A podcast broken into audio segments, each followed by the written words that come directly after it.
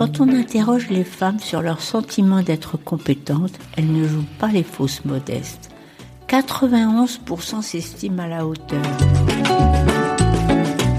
Je suis Claire Fleury vous écoutez le 15e épisode de PLAF, le podcast dont l'objectif est de faire entendre et de combattre les discriminations dans l'emploi subies par les femmes dès l'approche de la cinquantaine. PLAF, c'est l'acronyme de Place aux femmes fortes.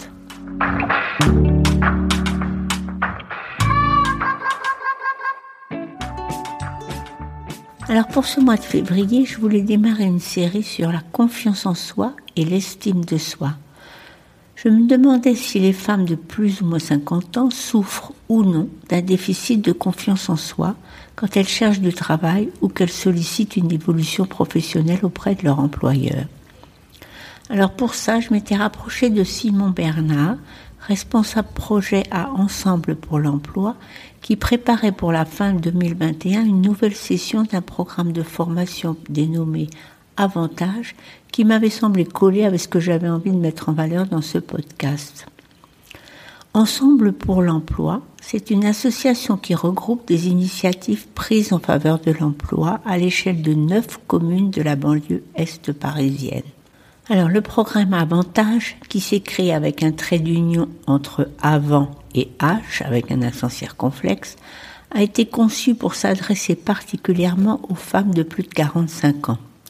Outre les objectifs habituels, c'est-à-dire redéfinir leur discours et leurs projets professionnels, ce programme propose à ces femmes de travailler sur les problématiques spécifiques à leur tranche d'âge en collaboration avec des partenaires extérieurs. Et c'est dans ce cadre que Simon m'avait demandé de venir une demi-journée avec mon enregistreur. Alors, les conséquences de la pandémie nous ont obligés à revoir sévèrement nos plans.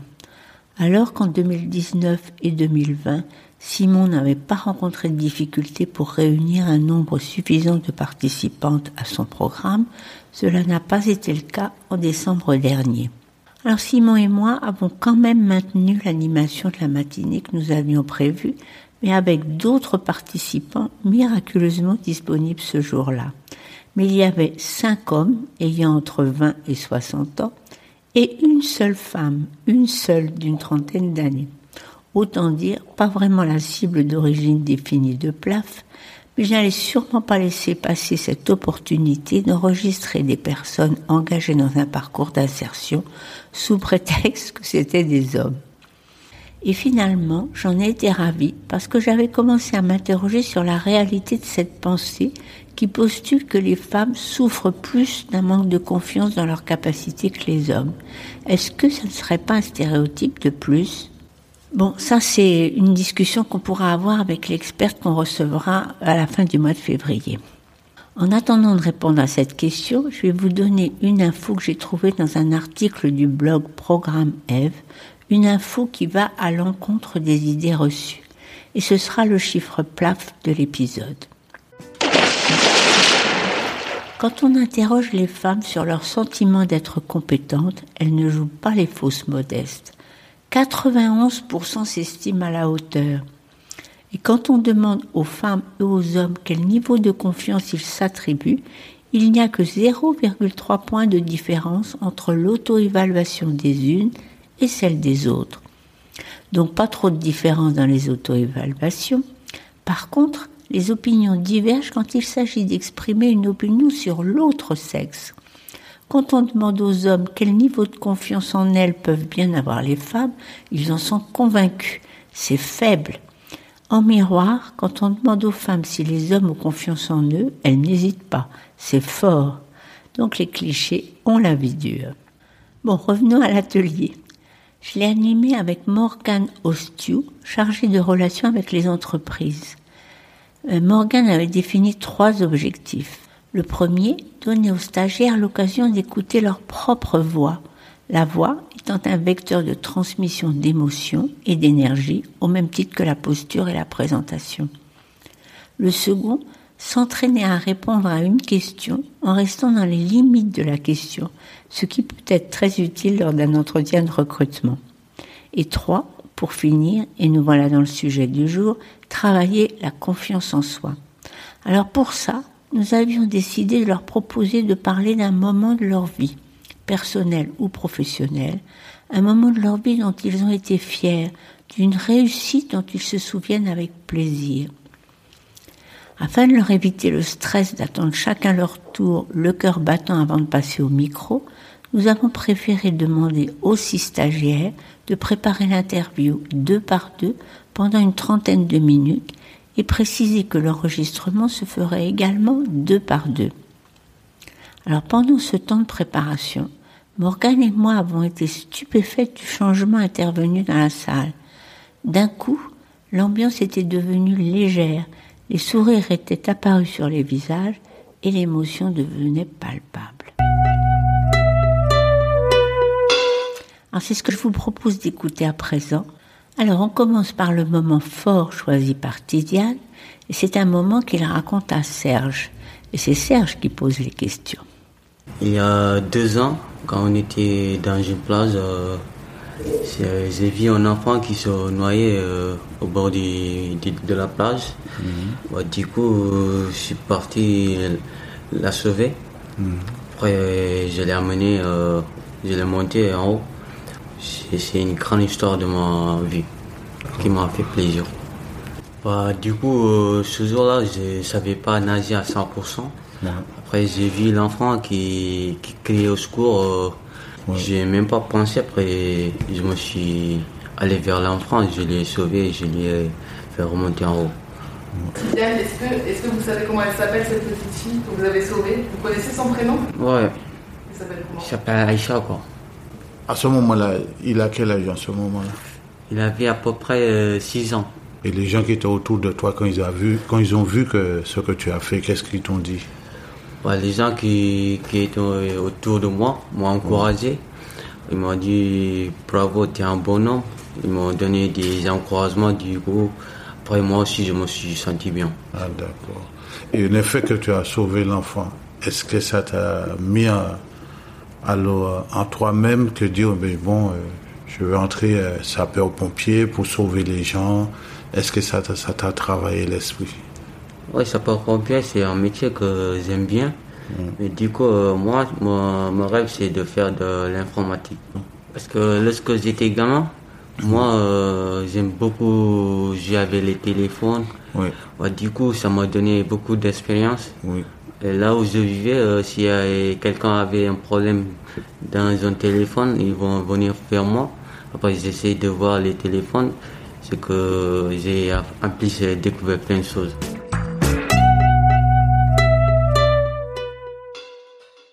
Bon, maintenant c'est le tour de notre héros d'un jour, Tidiane, d'interroger Serge qui va nous parler de ce qu'il motive dans la vie.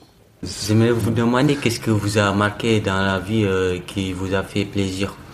Eh bien, ce qui m'a fait plaisir, c'est que depuis à l'âge de, je pense, euh, j'étais jeune, 13 hein, ans, 14 ans, et bricolage, c'est quelque chose que j'aime. Le fait de choisir ce métier, est-ce que ça vous a une fois sentir euh, bien en vous? Ah, Je me suis senti très très très bien parce que quand je fais mes bricolages, quand j'ai fini de faire mes bricolages, je me mets en arrière puis je regarde, je dis non, c'est toi qui as fait ça. ce métier, c'est un métier qui vous a motivé depuis l'enfance? Oui, toujours. Et comme vous ne m'avez pas posé la question, qu'est-ce que j'aime faire comme bricolage? Je vais réparer ta voiture.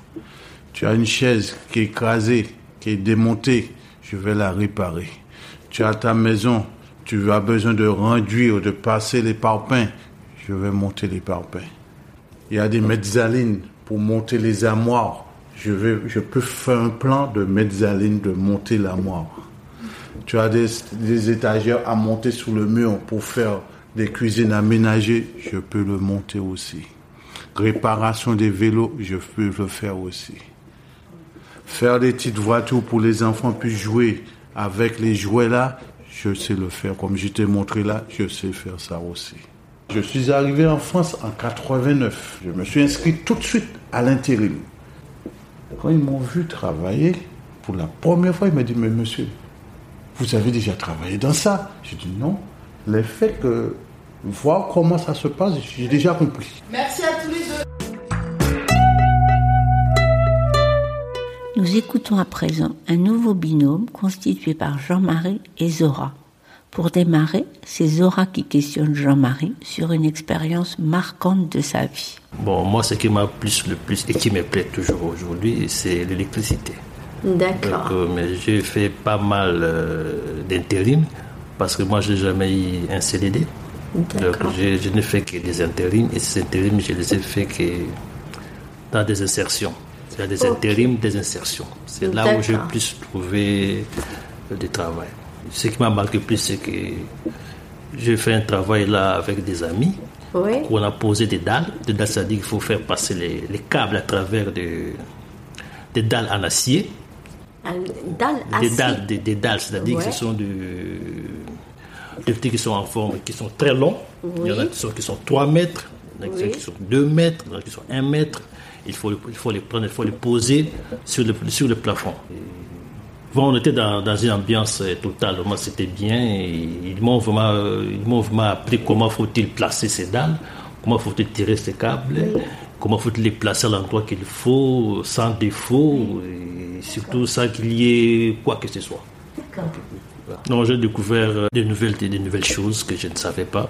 Quand j'ai fait la formation, en tout cas, j'ai découvert beaucoup de choses. Il faut que je m'adapte. Recentrez encore parce qu'il y a des choses qui sont intéressantes que monsieur nous, nous- nous dit, mais moi j'ai envie d'en savoir plus. Pour s'en souvenir. Pourquoi? Ouais. Pourquoi ça vous plaît l'é- l'électricité? Qu'est-ce que vous aimez dans ce métier? Oui. Bon, moi, ce qui me plaît, c'est, comme l'ai dit tout à l'heure, c'est c'est dans le bâtiment. Et l'électricité, c'est toujours en collectif. On ne peut pas Oui. vous laisser faire l'électricité seul. C'est un travail d'équipe. C'est un travail d'équipe parce que sinon, s'il y a un problème là, Oui. c'est c'est pas bon. Parce que l'électricité, un ampère seulement, vous êtes mortel. Faut, Surtout, il faut respecter les consignes de sécurité. Ça, c'est vraiment très, très, très, très, très important. Très important. Ok, merci beaucoup. Merci à Jean-Marie. C'est lui maintenant qui interroge Zora, qui nous raconte un épisode décisif qui a marqué sa vie professionnelle.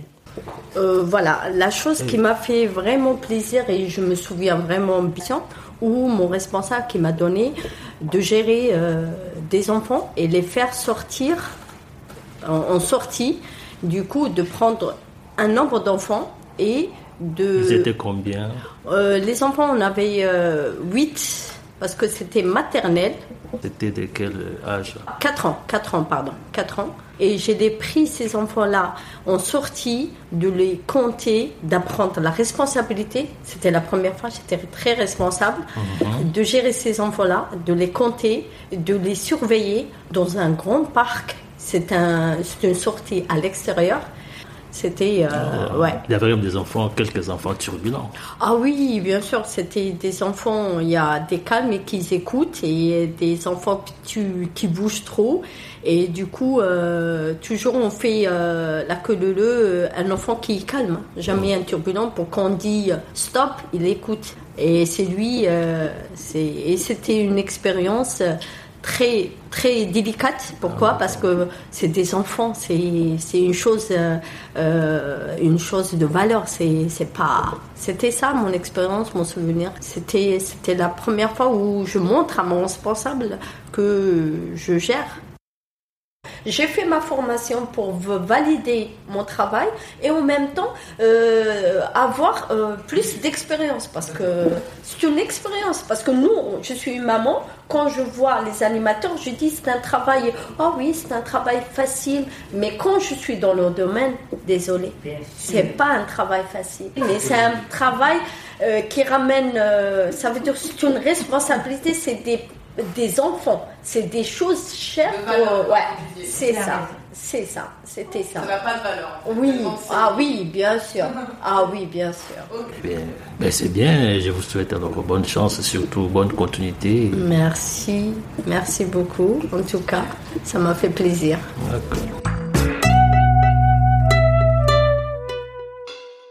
Nous voici arrivés au dernier binôme.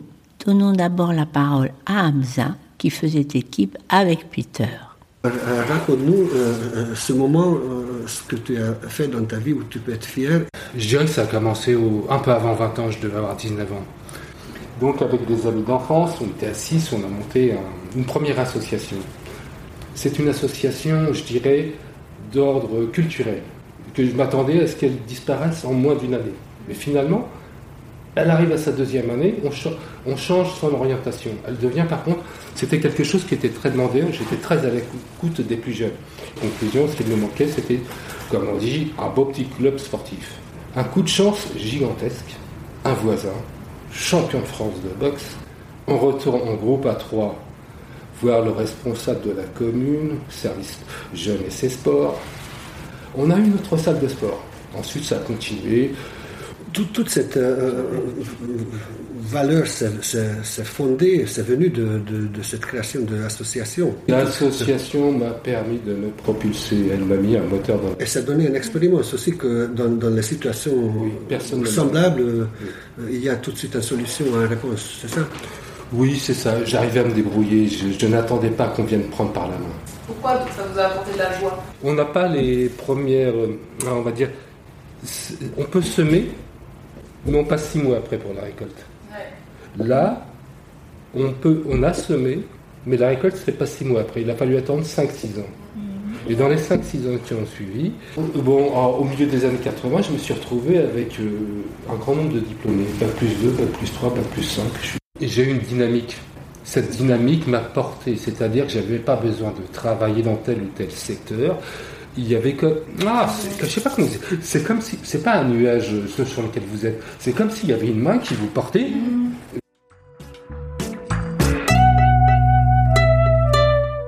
Et voici pour terminer Peter qui nous raconte comment il a été sauvé du suicide en pratiquant l'alpinisme. C'est Hamza qui l'interviewe. Bonjour Peter. Peux-tu peux me parler du plus beau moment de la plus belle expérience de ta vie? Moi, euh, euh, je raconte une histoire qui, euh, une histoire qui m'a sauvé, où j'ai perdu tout mon travail. J'avais une société où j'étais créateur, etc. etc. J'ai perdu ma famille, j'ai perdu presque ma fille qui était entre la, vie et la mort pendant les, longues années. Et euh, souris sur le gâteau, je me suis retrouvé SDF, donc après un divorce forcé, etc., etc. À ce moment-là, euh, dans la situation où j'étais, euh, loin de mon pays d'origine, loin de tout mon, soutien familial, etc., les solutions, en fait, c'était euh, ou un bal dans la tête, ou devenir alcoolique, ou devenir drogué, ou que les choses comme ça. Et contrairement de ça, moi j'avais la chance que j'avais les bonnes relations avec les divers type de gens. Euh, donc, euh, j'avais les amis qui ont fait l'alpinisme, qui, qui, ont déjà, avant cette tragédie, ils m'ont emmené plus ou moins initié. Et, euh, je, fais plus en plus l'activité alpiniste et escalade de la montagne. J'avais 25 kilos moins que maintenant, comme il faut le dire. Donc, donc les conditions, c'était différent. J'étais accro. Je motivais moi-même. Je voulais me mettre physiquement dans une position où je suis motivé par les instants de survie, parce que j'avais déjà même pas envie de vivre tout ça. Ah, dans ma tête. Donc, euh, pour ça, c'est une thérapie magnifique euh, psychologique ou psychiatrique euh, quand on, fait l'escalade, parce que quand on est comme ça, il y a 100, 200 mètres en dessous de nous, là, et bien quand on est là, encore une fois, dans les situations, vraiment physiquement dans les précipices, c'est même pas moi qui a décidé les choses, c'est l'instant de survie qui a vas-y, accroche-toi parce que sinon c'est foutu, tu es foutu. Et quand on touche vraiment les morts là, donc c'était la meilleure thérapie de survie, hein, c'est ce que je voulais partager parce que grâce à ça, je suis vécu. Donc j'ai un appartement, petit à petit maintenant tout, s'est résolu, ma fille elle est devenue maintenant grande, et maintenant je peux penser à moi, à moi et, euh, faire un projet. Et je trouve que partager avec vous, ça, peut être un... Parce que j'ai à survivre à ça. Les mots me manquent après ce dernier témoignage. Je me demande si au travers de ce condensé, vous avez pu percevoir la richesse des échanges tout autant que la richesse des personnalités qui se sont dévoilées. Un immense merci à nos six intervenants qui nous ont fait confiance et ont joué le jeu avec tant d'authenticité. Alors la consigne était de décrire une difficulté surmontée ou une situation ayant laissé un souvenir marquant, et c'est bien ce qui nous a été raconté. Mais on pouvait aller au-delà du récit et essayer de comprendre les raisons profondes pour lesquelles chacun avait choisi son événement décisif.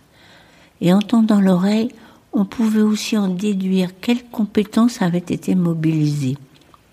Bon, en vrac, pour n'en citer que quelques-unes que j'ai chopées au passage, ben, le goût du travail bien fait, le dépassement de soi, la curiosité, le désir d'apprendre, la fierté d'avoir été reconnu responsable, l'autonomie, le courage, la détermination.